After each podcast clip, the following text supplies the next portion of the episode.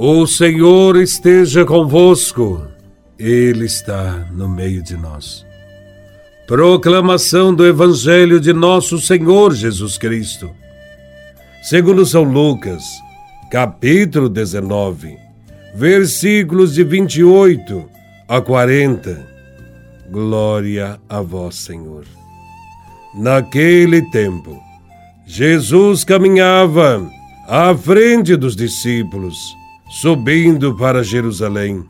Quando se aproximou de Betfagé e Betânia, perto do monte chamado das Oliveiras, enviou dois de seus discípulos, dizendo: Ide ao povoado, ali na frente, logo na entrada, encontrareis um jumentinho amarrado que nunca foi montado.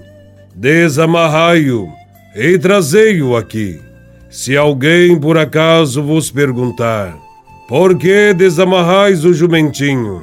Respondereis assim: O Senhor precisa dele. Os enviados partiram e encontraram tudo exatamente como Jesus lhes havia dito. Quando desamarravam o jumentinho, os donos perguntaram: por que estáis desamarrando o jumentinho? Eles responderam: O Senhor precisa dele. E levaram o jumentinho a Jesus. Então puseram seus mantos sobre o animal e ajudaram Jesus a montar. E enquanto Jesus passava, o povo ia estendendo as suas roupas no caminho. Quando chegou perto da descida do Monte das Oliveiras, a multidão dos discípulos, aos gritos e cheia de alegria, começou a louvar a Deus por todos os milagres que tinha visto. Todos gritavam: Bendito Rei que vem, em nome do Senhor, paz no céu e glória nas alturas. Do meio da multidão, alguns dos fariseus disseram a Jesus: Mestre, Repreende teus discípulos. Jesus, porém, respondeu: Eu vos declaro: se eles se calarem, as pedras gritarão. Palavra da salvação. Glória a vós, Senhor. Nesse evangelho, vemos a entrada triunfal de Jesus em Jerusalém. Sua chegada à capital do povo judeu é marcada por duas reações diferentes. O povo pobre o aclama como Rei Messias, libertador dos pobres, dos pequenos.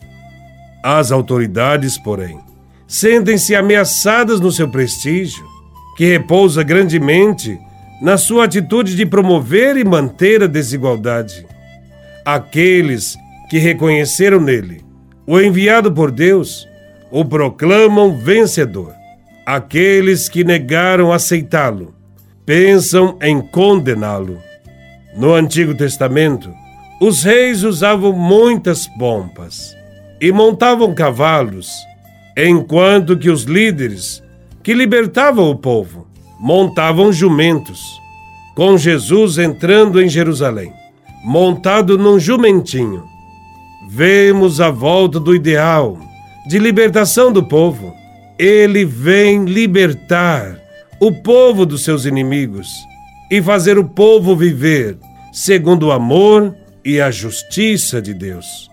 O povo entende bem isso e começa a aclamar Jesus como seu verdadeiro rei.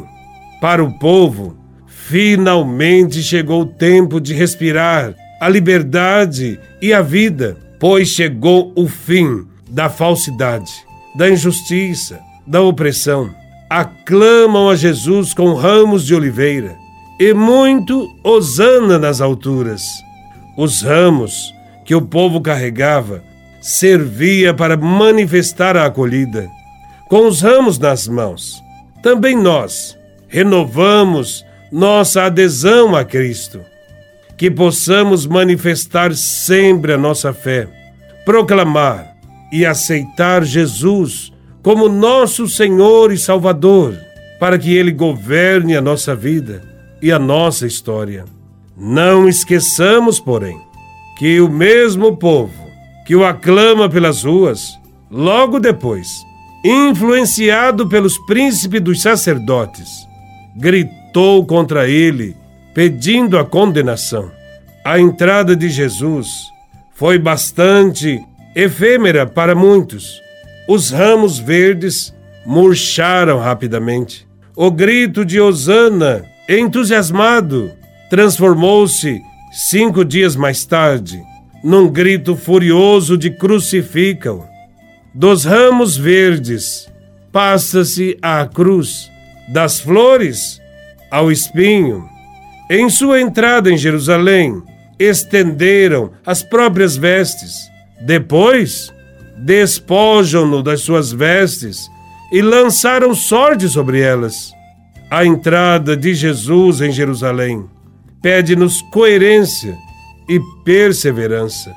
Pede-nos um aprofundamento da nossa fidelidade para que os nossos propósitos não sejam luz que brilha momentaneamente e logo se apaga.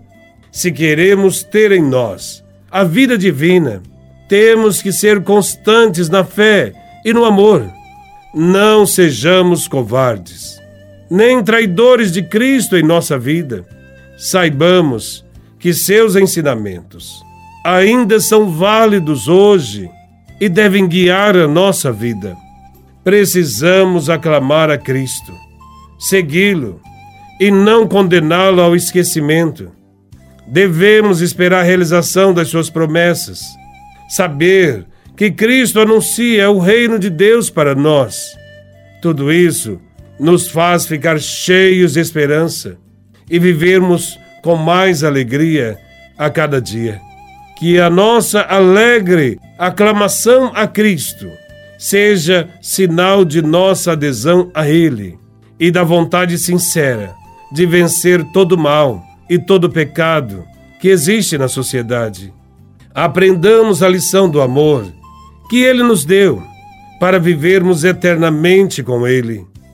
Os ramos abençoados neste início de Semana Santa, serão para nós o sinal de que aceitamos seguir Jesus Cristo e ao seu Evangelho, o Evangelho que nos ensina a amar a Deus e ao próximo.